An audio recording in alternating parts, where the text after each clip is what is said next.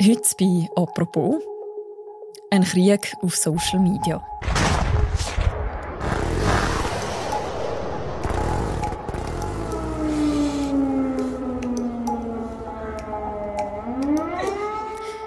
Bilder von Panzern, von Soldaten, von Explosionen.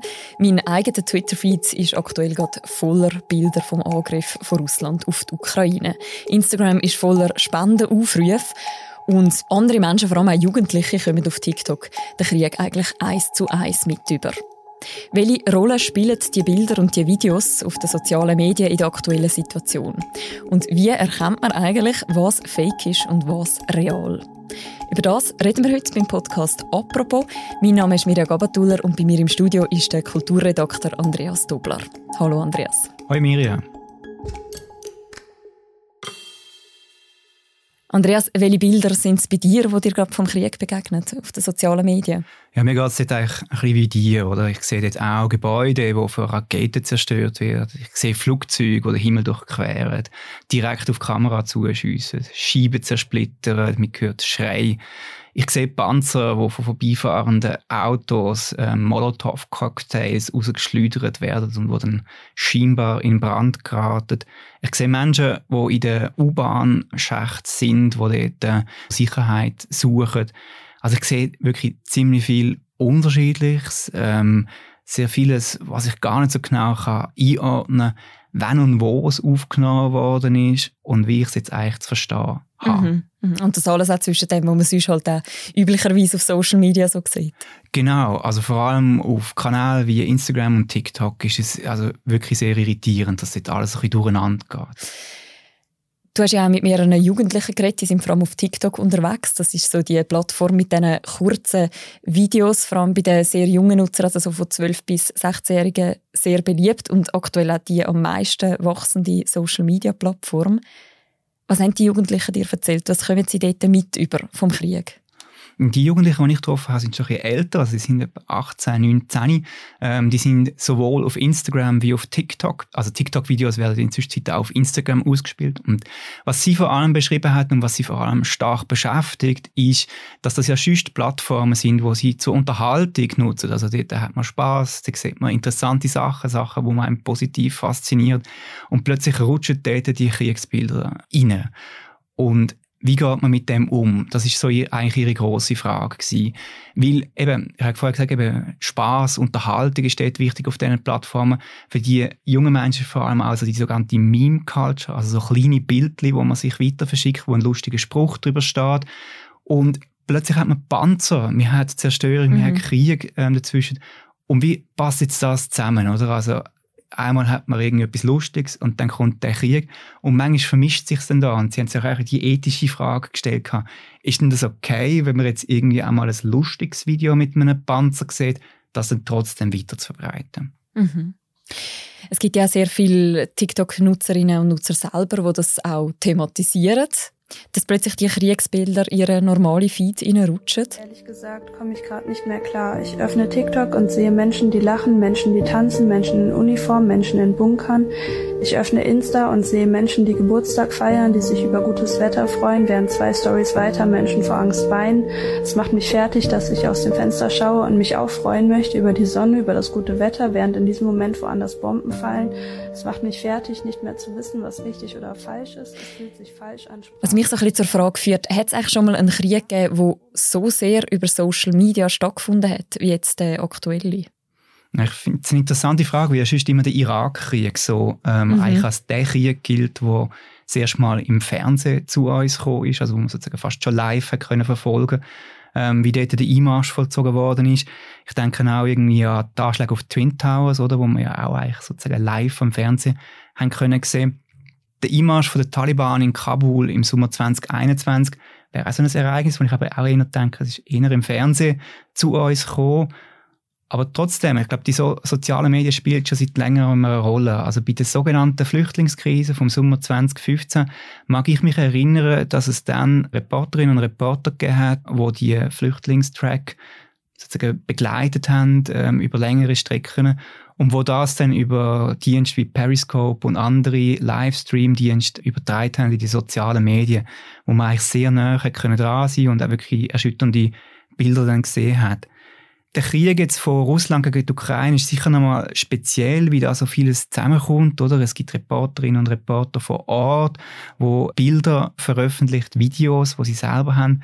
Wir sehen dann auch irgendwie von der Zivilbevölkerung Videos und dann aber ist immer schon recht früh ja mal auftaucht, hey Moment, es ist auch ein Informationskrieg, oder? Also mhm. Desinformation, Fake News ist wirklich ein großes Thema in dem Krieg und macht es eben auch so problematisch für uns, irgendwie uns zu informieren und wirklich ähm, uns auf die Bilder einzulassen, oder? Wie bei jedem Bild muss man eigentlich sagen, so Moment mal schnell, also wie ist jetzt das genau? Also, was ich jetzt da gerade sehe oder höre. Ich verstehe kein Russisch, ich kenne die, die Örtlichkeiten nicht, nicht wirklich, dass ich kann einschätzen kann, wann und wo etwas aufgenommen worden ist. Und natürlich, man sieht es dann auch an gewissen Bildern, oder? Auch selbst jetzt irgendwie von der, vom ukrainischen Widerstand wird natürlich die Bilder in den sozialen Medien auch ganz klar dafür genutzt, um so eine Imponierkulisse aufzubauen, um so zu zeigen, so Moment, wir sind nicht geschlagen, wir können noch Widerstand leisten.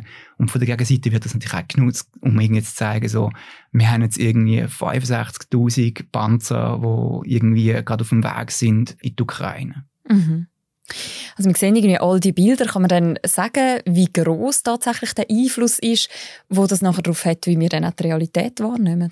Ich glaube, die Bilder und die Videos, die sind zentral, weil also die, die fressen sich wie eigentlich in unserem Kopf fest. Also wenn man mal so etwas gesehen hat, sei jetzt das irgendwie ein Panzer, wo eben von einem Molotow-Cocktail vermeintlich in Brand gesetzt wird, dann hat man das Bild im Kopf, oder? Und wenn man keine Kontextinformationen dazu tut und sich nicht wirklich aktiv darum bemüht, um sozusagen irgendwie sich erklären, was ist jetzt da genau passiert, dann frisst sich nur das Bild fest. Und selbst wenn es dann irgendwann mal als Fake irgendwie entlarvt worden ist, braucht es wahnsinnig viel Arbeit, um gegen die, die Stärke von diesen Bildern irgendwie anzuschaffen. Also ich glaube, da darf man sich wirklich nichts vormachen. Mhm. Gerade bei TikTok ist es ja auch so, dass es quasi nicht einfach Zufall ist, was wir da sehen an Bildern, sondern da wird zum Teil auch durch den Algorithmus uns Sachen vorgeschlagen, die uns könnten interessieren Wie hat es bei dir so ausgesehen nach ein paar Tagen Recherche zu so Kriegsbildern? Ja, das ist wirklich sehr erstaunlich oder eigentlich auch so das Problematischste an TikTok. Oder? Das ist ein Algorithmus, der unglaublich schnell lernt, also innerhalb von wenigen Minuten, wenn man sich durch den Feed durch bewegt und mal bei einem Bild jetzt irgendwie länger bleibt, also bei einem Video, wo etwas zeigt aus dem Ukraine-Krieg, dann nachher geht das ganz schnell und man hat eigentlich am Schluss noch den Krieg in dieser Timeline, in diesem Feed rein, oder? Und, und das Verrückte ist dann auch, dass dann plötzlich Sachen reinkommen, wo, wo man dann gar nicht erwartet und einem so total erstaunt. Also plötzlich sehe ich irgendwie ähm, den Bahnhof Olten und dort ist ein Güterzug und auf dem Güterzug oben sind Militärfahrzeuge. Und so Bilder, okay. mhm ja, und das denkt man so, Moment mal schnell, was ist das? Und, und plötzlich sieht man in, in Deutschland, aus Deutschland werden auch solche Videos reingeschnitten, oder? Und da sieht man ja, das ist plötzlich ein Problem. Mhm. Also, und was ist das aus Olten? Also, das hat einfach jemand aufgeladen? Ja, genau. Also es, ist einfach ein, also es ist ein Account mit drei Videos und der hat zwei Videos aufgeladen, die das zeigen. Oder? Und ähm, offensichtlich hat das die Leute einfach irritiert in dem Kontext von dem Ukraine-Krieg und eben wie der Algorithmus dann funktioniert. Wenn man sich das länger anschaut und jetzt gerade wie das wahrscheinlich so irritiert, bleibt man länger drauf und denkt so, Moment, kommt da jetzt noch eine Information oder so und es kommt da eigentlich nicht. Das Video hat nur zwei Hashtags dazu, also für dich mhm. und Switzerland und Okay. und nicht mehr. Oder? Also irritiert im Stil, dass die Leute das Gefühl haben, die Panzer haben jetzt etwas mit dem Krieg zu tun in der Ukraine.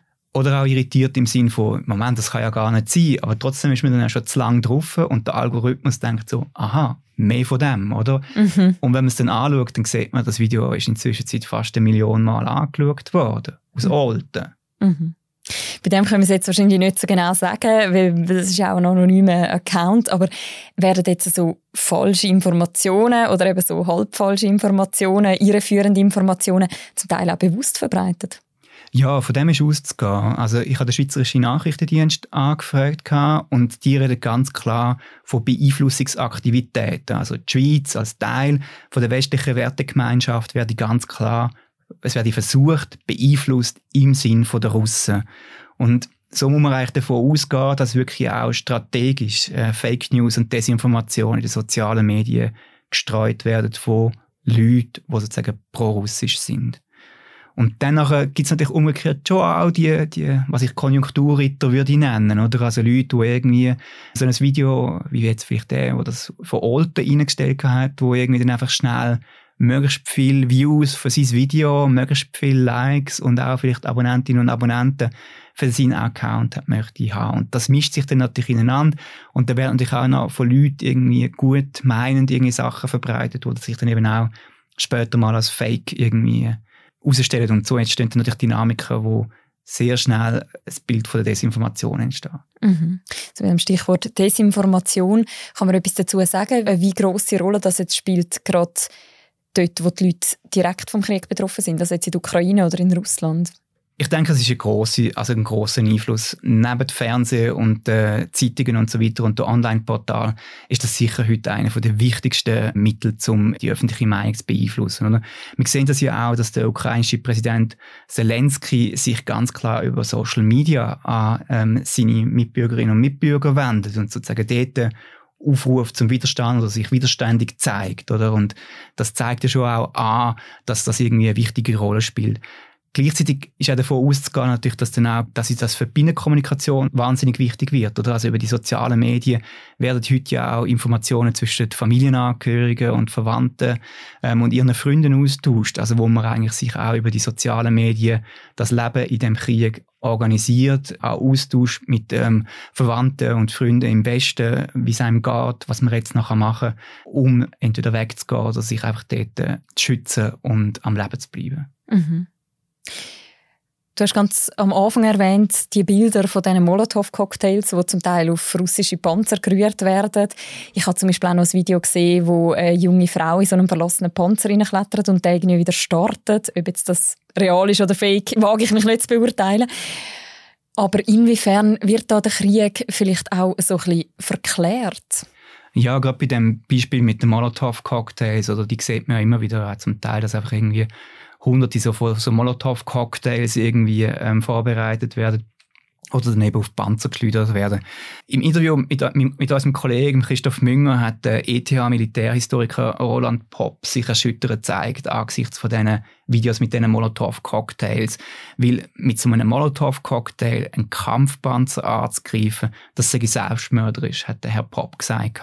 Das hätte vielleicht im finnisch-sowjetischen ähm, Winterkrieg 1939-40 hätte das vielleicht ganz gut funktioniert, aber heute mit so einem Molotow-Cocktail, das ist sehr ineffektiv und es ist viel wahrscheinlicher und das macht dann die Bilder eben auch eigentlich traurig oder eben niederschmetternd.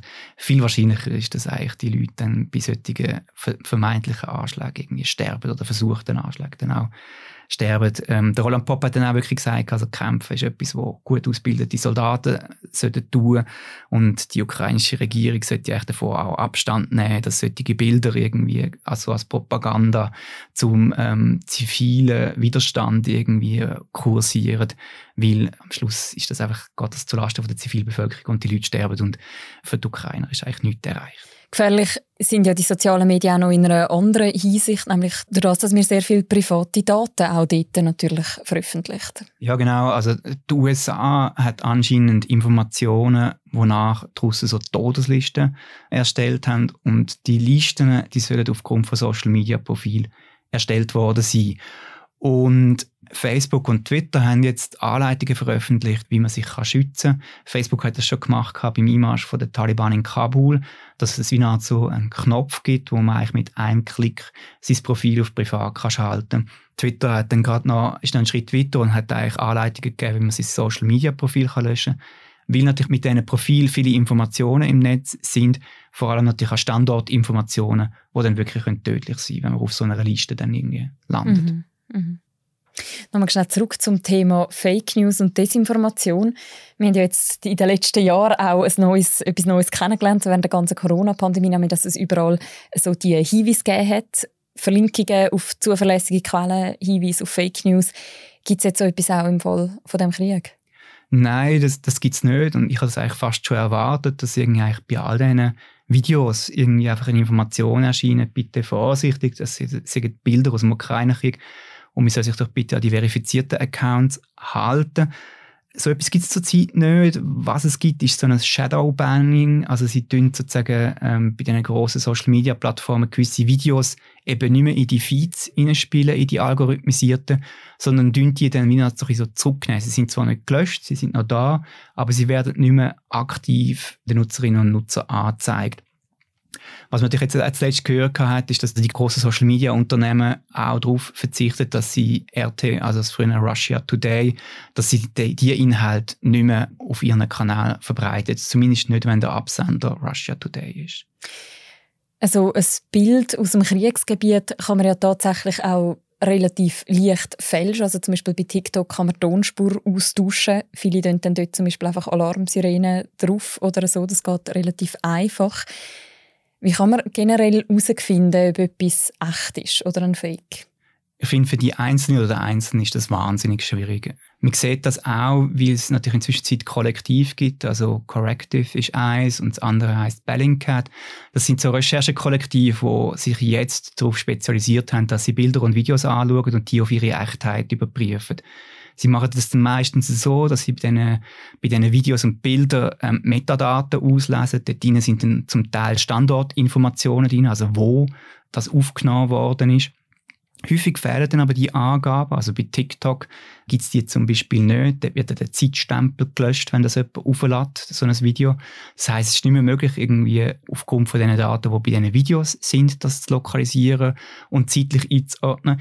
Und dann wird es wahnsinnig mühsam. Also dann muss man anfangen, ähm, Bilder vergleichen mit Google Street View, mit anderen Aufnahmen. Und dann wird es dann wird's eben sehr aufwendig. Und Bellingcat zum Beispiel macht das auch transparent, indem dass sie dann zum Teil einfach ihre Userinnen und User auffordert und sagen, könnt ihr uns helfen? Wir haben gehört, das ist ein Kindergarten und das soll jetzt irgendwie ähm, einen Bombeneinschlag gegeben haben mit zwei Toten, könnt ihr bestätigen, dass das wirklich der Kindergarten ist, wo man uns gesagt hat. Und das deutet aber auch wieder umgekehrt an, dass es für die Einzelnen und die Einzelnen de facto fast unmöglich ist, ein Bild so einfach zurückzuverfolgen, ohne größeren Aufwand. Mhm. Gibt es trotzdem etwas, wo jetzt auch ich selber ohne Recherche kollektiv im Rücken kann machen kann, wenn ich jetzt so etwas sehe und wissen ist es real?